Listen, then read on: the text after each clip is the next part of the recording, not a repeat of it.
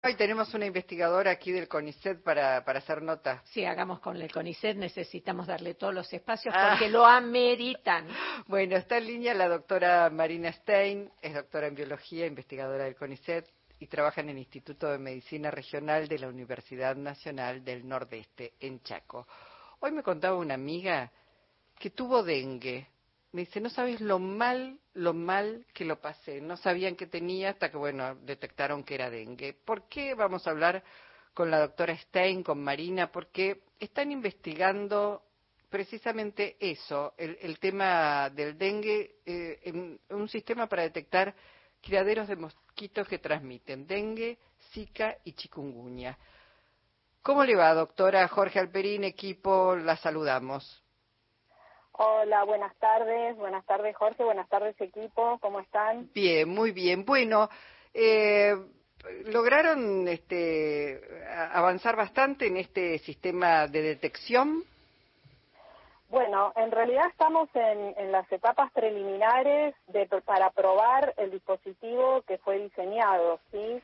Eh, la idea es fabricar un dispositivo que detecte la presencia de la hembra de Aedes aegypti, que es vector, como bien lo dijeron ustedes, de los virus dengue, zika, chikungunya, entre otros, eh, y es entonces eh, la posibilidad de establecer una especie de sistema de monitoreo que nos permita alertar a las autoridades municipales eh, y, por supuesto, a las autoridades sanitarias y que este dispositivo no requiera demasiado mantenimiento y que no implique el riesgo de que se convierta a su vez en un criadero. Es decir, no detecta criaderos, sino que lo que detecta es la presencia de la hembra e indirectamente cuando detectamos a la hembra sabemos que hay criaderos cercanos. ¿sí? Mm. ¿Qué es lo que, si me permitís, te cuento un poco, les cuento lo que se hace actualmente, que es usar, digamos, para detectar el Aedes aegypti y colocar en diversos lugares dispositivos consistentes en frascos de vidrio pintados de negro, porque el negro es un color que atrae mucho a, los mosquitos, eh, y ese frasco se llena con un, se coloca un poco de agua en el interior y una paleta de madera. Y eso nos permite, sabiendo que esa y la hembra deposita los huevos en recipientes artificiales en las viviendas, monitorear su presencia a partir de eh, el hallazgo de sus huevos. ¿sí? Pero esos dispositivos, como son manuales, deben ser revisados semanalmente para que no se conviertan en criaderos. Claro. Eh, doctora, sí, ¿cómo, ¿cómo este avance este, cambiaría la manera de combatir el dengue que se usó hasta ahora? Sí, en realidad no es para combatirlo, sí, no me gusta mucho utilizar la palabra combatir, sí, la, la, idea sería poder controlar la presencia del mosquito y monitorearlo de manera menos costosa, eh, y prevenir, ¿sí? Eh, eh, sería una herramienta más, una herramienta más como la vacuna, una herramienta más como las campañas de educación que deben realizarse en las escuelas, es decir, una herramienta más que aporta a los programas de prevención y de control de las enfermedades transmitidas por esta especie. Le hago... la idea sí. No, termine la idea. No, no, eso es. La idea sería poder a fin de año terminar de desarrollar ese modelo y poder probarlo en el campo.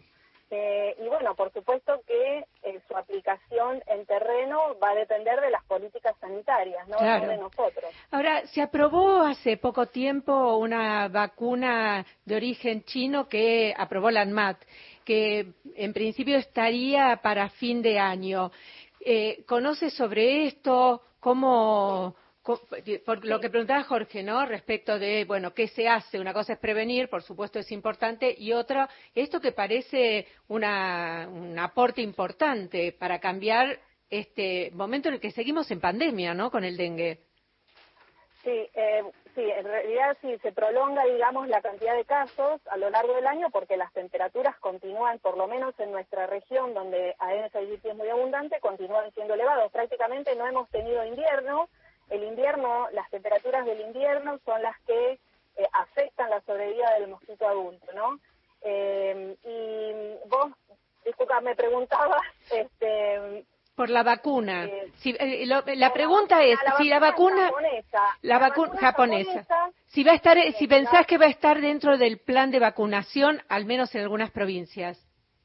Sí, yo creo que sí, que puede estar dentro del plan de vacunación. Hay que tener en cuenta que eh, las vacunas son, por como dije antes, una herramienta más porque Aedes aegypti no solo transmite dengue, sino que transmite fiebre amarilla, para la cual también hay para el virus que también hay contra el cual hay vacuna también, pero transmite Zika, transmite chikungunya y se supone, se cree que transmite más de 50 arbovirosis. Entonces, eh, no podríamos fabricar tantas vacunas porque no nos alcanzaría la superficie corporal para aplicarla.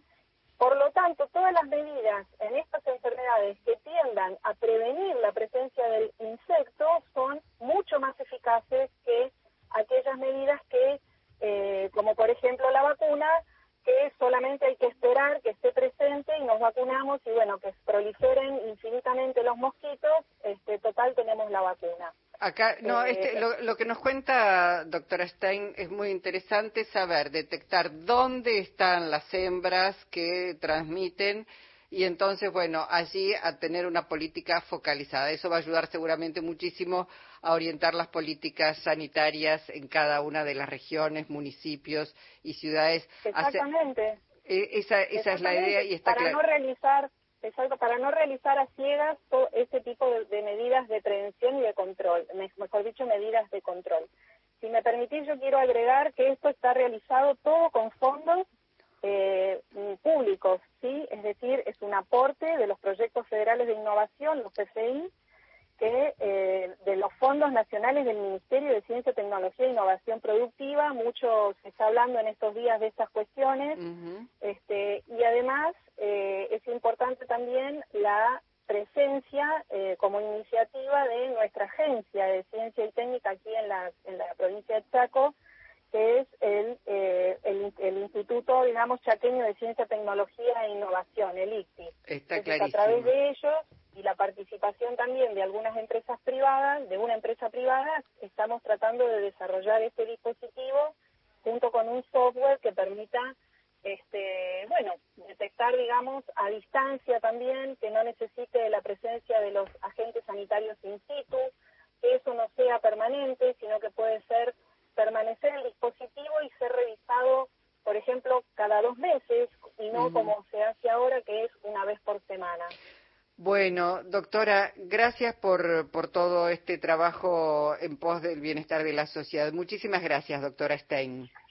No, muchas gracias a ustedes y bueno, qué bueno el aporte que hiciste al final, justamente pensando en, la salud de la población, ¿no? Un abrazo, Marina, muchísimas gracias. La doctora Marina Stein es doctora en biología e investigadora del CONICET y trabaja, como dijimos, en el Instituto de Medicina Regional de la Universidad Nacional del Nordeste en Chaco.